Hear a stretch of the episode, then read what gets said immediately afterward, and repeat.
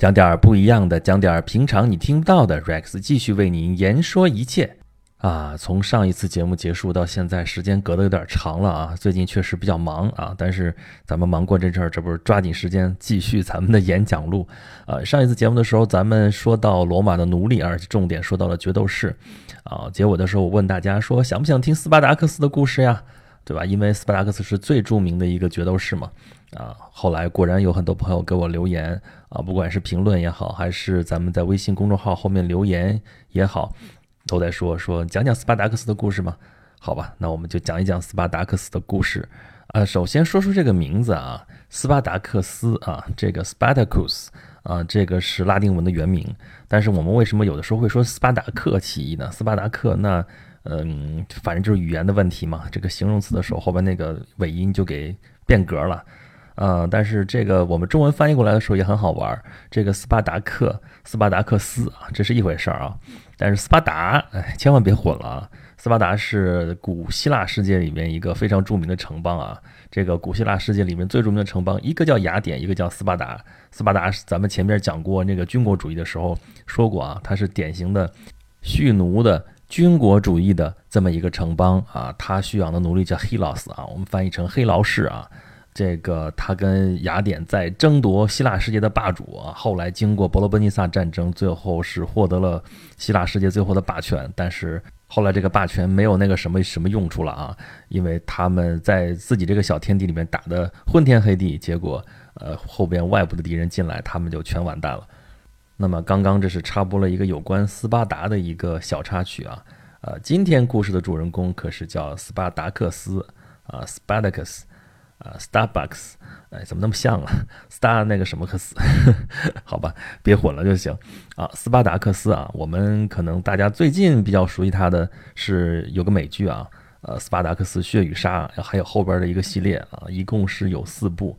这个完全是商业片儿啊，拍的是让人觉得这个热血澎湃啊，尤其是对于男性观众来说，这个根本就不是斯巴达克斯血与杀，这完全是斯巴达克斯血与肉啊！看那个血液飞溅什么什么，好吧，咱们上期已经说过这事儿了，不说这个了。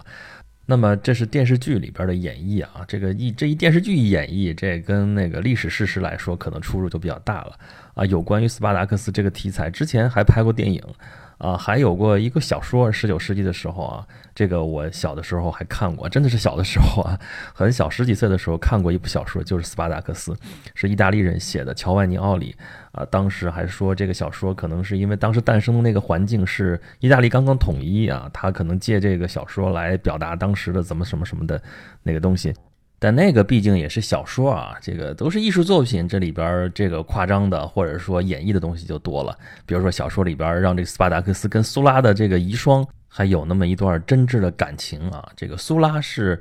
在那个时代之前的一个独裁者啊，就是后来我们知道是凯撒啊，他的那个独裁啊，后来虽然他遇刺，但是后来导致了那个罗马帝国的这一个建立啊，从那个吴大维，也就是奥古斯都开始往后，但是这个独裁的这个尝试并不是从凯撒开始的，这之前就有苏拉。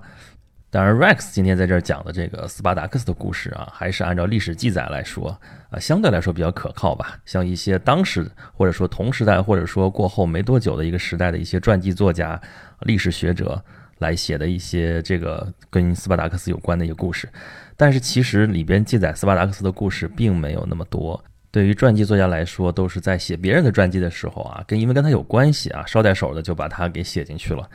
好。先说斯巴达克斯是哪里人？他是色雷斯人。这个色雷斯是一个古地名啊，这个位置大概在巴尔干半岛啊，就是在希腊往北那个位置啊。咱们原来说马其顿，对吧？亚历山大大帝马其顿就是再往北那个地方，差那个区域现在大概是保加利亚那个位置。对于他是色雷斯人，这些历史学家们、传记作家们并没有什么不同的意见。但是他到底是色雷斯人当中的什么人？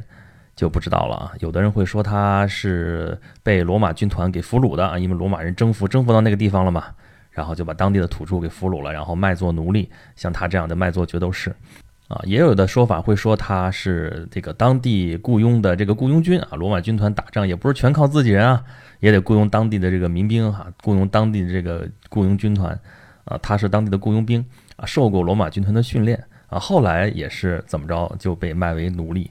啊卖为决斗士啊。从他后来英勇善战啊，指挥战斗，还有一些什么战略的一些考虑啊什么的这些记载来说，他应该是受过一些部队的训练啊，所以说他可能是参过军的啊。这就是他之前的，这都是猜测了，因为历史上并没有真实的记载。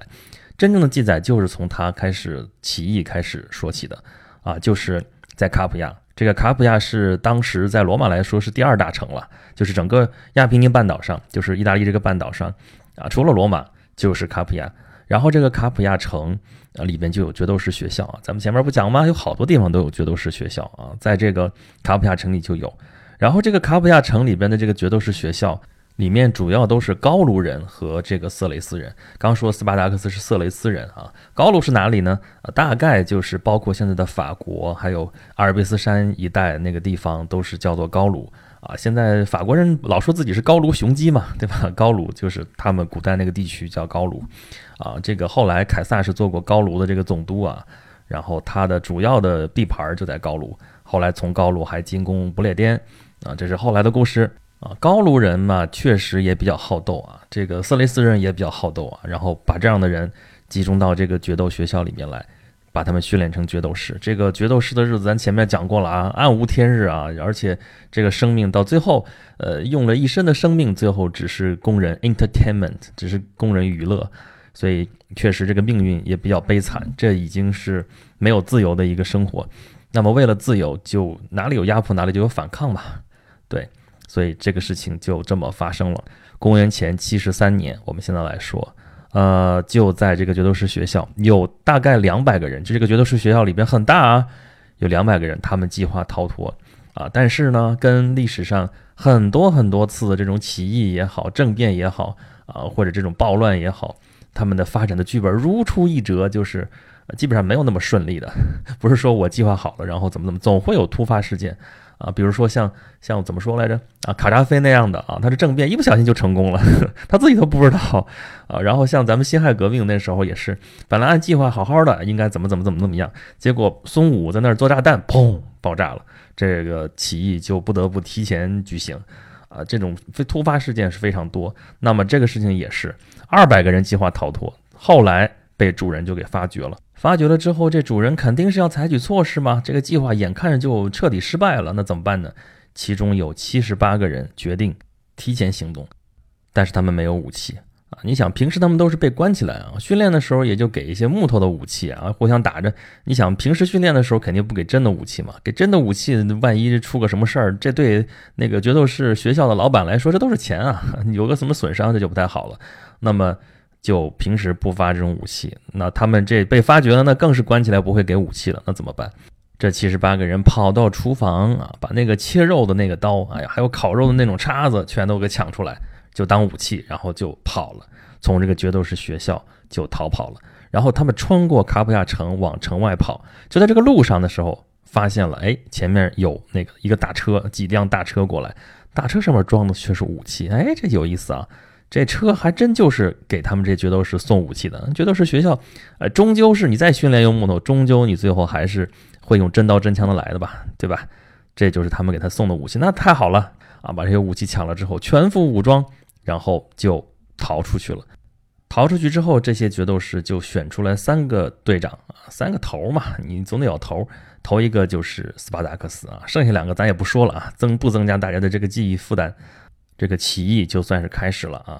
这个他们首先是打败了从那卡普亚城派出来的这个军队。你想想，他们都是决斗士啊，平时训练就是打斗的，而且训练都很狠啊，恨不得都是特种部队那个训练法啊。那面对这些治安部队来说，这都是那那小菜一碟，所以就把这些部队就给干掉了。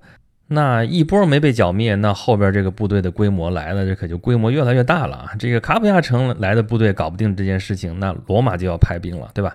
所以这个从罗马派了三千人来征讨，然后这回可就因为那个奴隶部队刚刚起事，这什么经验也没有，然后什么根基也没有，就被围困在了这个维苏威火山这个地方啊！维苏威火山啊，这个很有名啊。后来我们知道有一个庞培古城，在公元啊后啊七十九年的时候，被维苏威火山爆发之后，那火山灰就给埋了啊。所以我们现在发掘出来看到庞培古城啊，我们知道罗马帝国时代啊因为这个城市也很古老，公元前六百多年的时候就建成了啊。从那个时候到后来啊，这个罗马人生活到底是个什么样子啊？我们从那地方能看到。那么斯巴达克斯这伙人就被围在了维苏威火山顶上啊。这个兵法上来讲的话，往山上去跑这个事情是很危险的啊。四面一围，你没地儿跑啊，对吧？而且山上经常也没有水源，尤其像这种火山，那就更没有水源了。那怎么办呢？这些人围到上面一筹莫展。结果呢？哎，他们发现山上有野葡萄藤啊。这个他们把那个葡萄藤砍下来之后，编编编，编成了一个绳梯。这个绳梯从那个山顶一直垂到了山脚下，然后这些所有的这些人。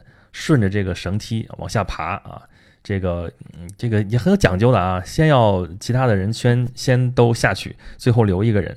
这一个人干嘛呢？要把他其他们这些武器一个一个锤下去，然后他自己最后这一个人才下去。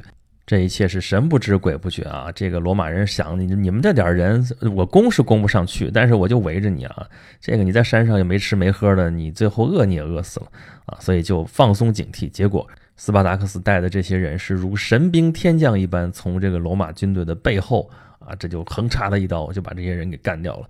这斯巴达克斯他们这是绝地反击啊，从此开始就是声威大振，然后招兵买马，这个声势浩大。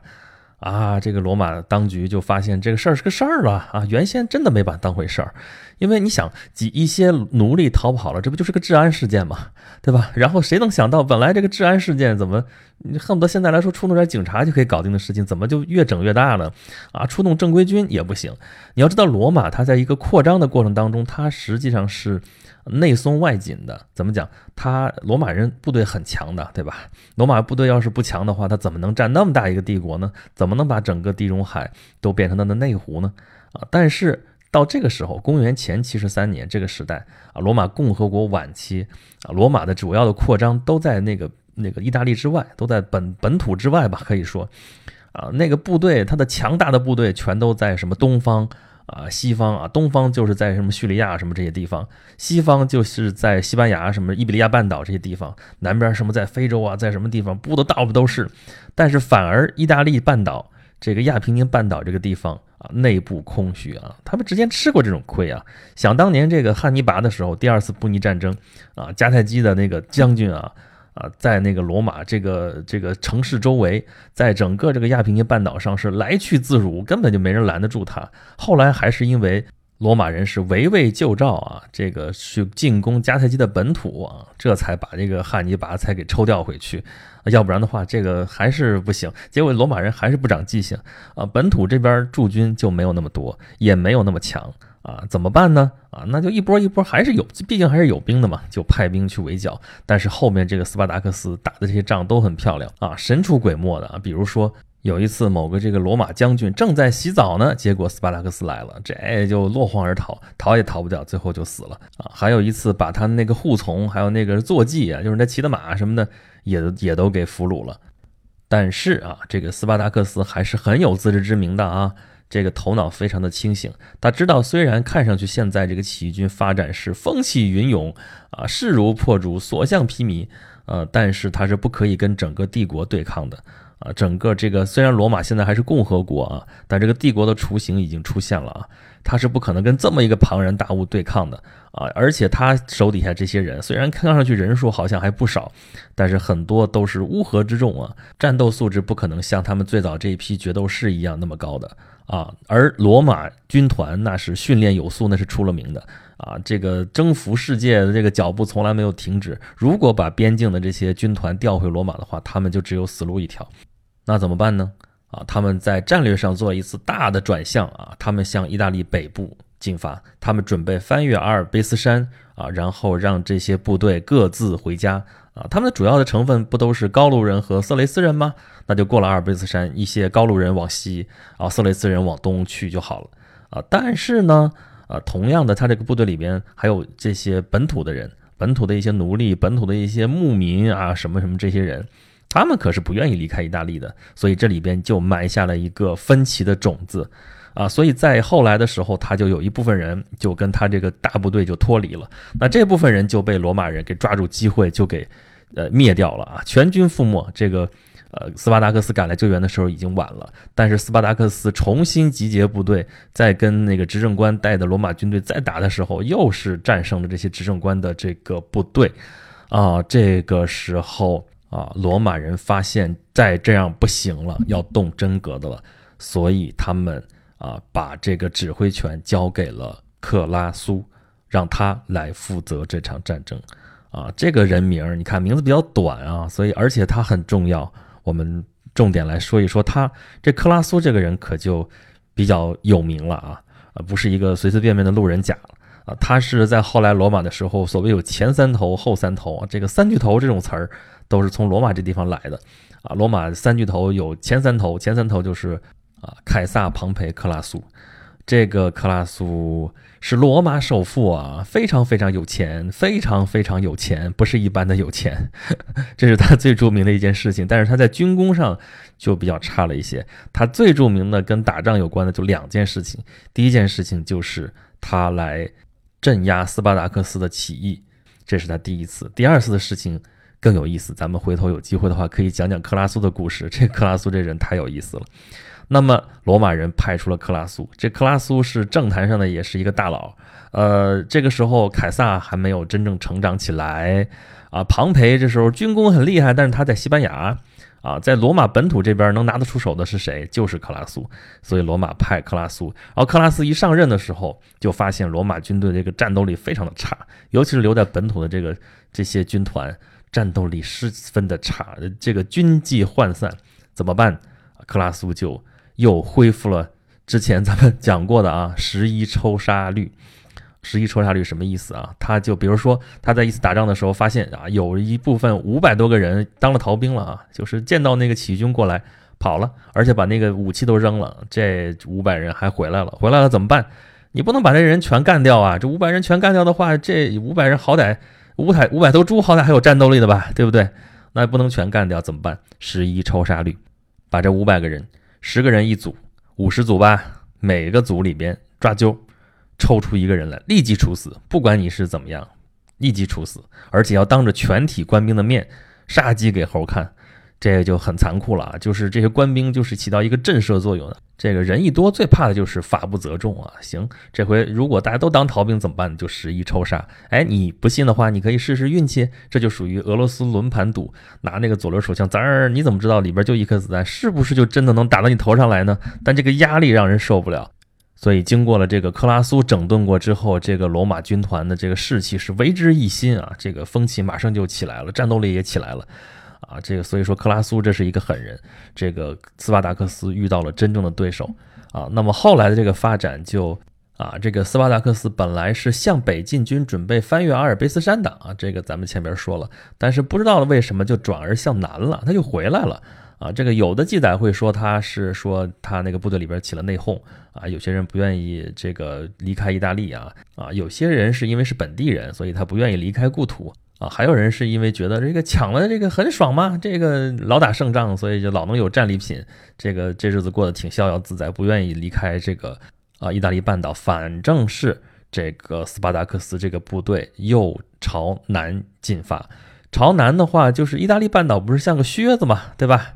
咱们都知道那个那个那个地形啊，那个像个靴子，然后靴子尖儿踢出来几块石头啊，这个从意大利来讲的话，两块。啊，一个西西里岛，一个是萨丁岛，啊，然后其实上边那个还有个科西嘉岛，现在虽然是属于法国，但其实离萨丁岛很近。那么离这个靴子尖儿最近的这个岛就是西西里岛。这个西西里岛在之前曾经爆发过这个奴隶大起义，但是后来是被镇压下去了。啊，但是呢，那个地方因为毕竟是发生过这种事情，那么。啊，斯巴达克斯觉得，如果他过去再点一把火的话，可能就能起得来啊！而且他们肯定是也希望能到西西里岛这个地方能够站住脚，因为老在这个意大利本土上这转悠，离罗马那么近的话，罗马人是肯定不会允许他在这儿走来走去。那么斯巴达克斯就行军就到了这个啊，咱就不说地名了，就到了意大利半岛这个靴子尖儿这个地方啊，然后准备渡海去西西里岛。但是他又没有海军啊，那怎么办呢？只能跟海盗合作。啊，给海盗付了一笔钱啊，多少个塔伦特，咱就不说塔伦特是多少金子了，那个单位很大啊。付了他定金之后，准备运两千个人过去，跨海到西西里岛。结果呢，海盗失约了。这个海盗没必要向你给你讲什么义气，讲什么信用。然后那没办法了，一筹莫展，渡不了海峡了。这时候克拉苏的大军也是尾随而至，啊，但是他又不敢直接进攻这个奴隶部队，那怎么办？他就在这不是个靴子尖儿吗？这就叫地峡，对吧？我们知道海峡是两块陆地中间夹的一条狭窄的水道，这叫做海峡。那么反过来呢？如果是两片海中间夹了一块狭窄的这个陆地，这就叫地峡。在这个地峡这个地方。克拉苏从大海到大海挖了一条深深的、长长的壕沟，啊，大概有六十公里长，啊，他的想法很简单吧？你又不能渡海，又不能到西西里，然后呢，我把你的退路给你截断，用这种这么大的一个堑壕给你拦住，这样的话呢，你就只能在靴子尖上这么一点地方在这待着，啊，没有补给，没有粮食，没有任何的这个武器啊，但是那时候没有弹药啊，反正是切断你的补给，然后这么一堆人。就被围困在了这个小靴子尖上，但是这个壕沟还有壕沟后面这个高墙也没有拦住斯巴达克斯。他们是在一个雨雪纷飞的夜晚啊，用泥土还有这个树枝把那个一部分堑壕就给填上了。填平了之后，斯巴达克斯的军队是突围成功，但是突围出来的这个人数只有大概百分之三十左右啊，但是他好歹是成功了。啊，这个克拉苏就很害怕他们会向罗马进军啊！这是罗马派他来来镇压这个起义军的，结果他把他没有围住，跑掉了。但是呢，这个起义军这个时候又发生了内讧，又发生了这个分化，有一部分人又离开了斯巴达克斯。这一部分起义军大概一万多人，后来就被克拉苏的军队给灭掉了。斯巴达克斯是遭受了沉重的打击啊，这个力量是遭到了极大的削弱，但是。斯巴达克斯马上就在后面的一次战争中中又获得了一次非常大的胜利，但是这次胜利却让他的部队终于陷入了不利的境地。为什么呢？因为这次胜利啊，就是骄傲了呗，飘飘然了呗，觉得这个罗马人也没什么可怕的，然后底下这些士兵又开始不听指挥了。本来他们这时候处于弱势的时候啊，不应该进行主力决战的。但是他底下这些士兵们就纷纷就恨不得拿着刀剑要逼着指挥官说：“我们要去跟那个罗马人干啊！”这个是克拉苏求之不得的，他正找不着主力决战呢啊。那么后来就发生了最终的决战。战斗之前，斯巴达克斯把自己的马给杀了啊！那个时候打仗不是骑兵打仗，他们那马只是用来跑路的啊，不是用来打仗的。所以他把马杀了的意思就是啊，如果我胜利了，那那敌人那边的马紧着我挑，对吧？如果输了的话，我也坚决不跑，就这么背水一战。结果最后他们战败了啊！有的版本是说他是战死的啊，也有的版本说他是被抓住了。啊，然后因为他不是原来是决斗士嘛，所以罗马人为了羞辱他，让他跟他的同伴决斗致死啊。而他的那些部下啊，有一部分人肯定是战死了啊，还有一部分人是被俘虏了，还有一部分人是往北逃，结果正好赶上了这个呃从西班牙那边赶回来的那个庞培的部队，然后被屠杀殆尽。那么被克拉苏俘虏的这六千多起义军士兵。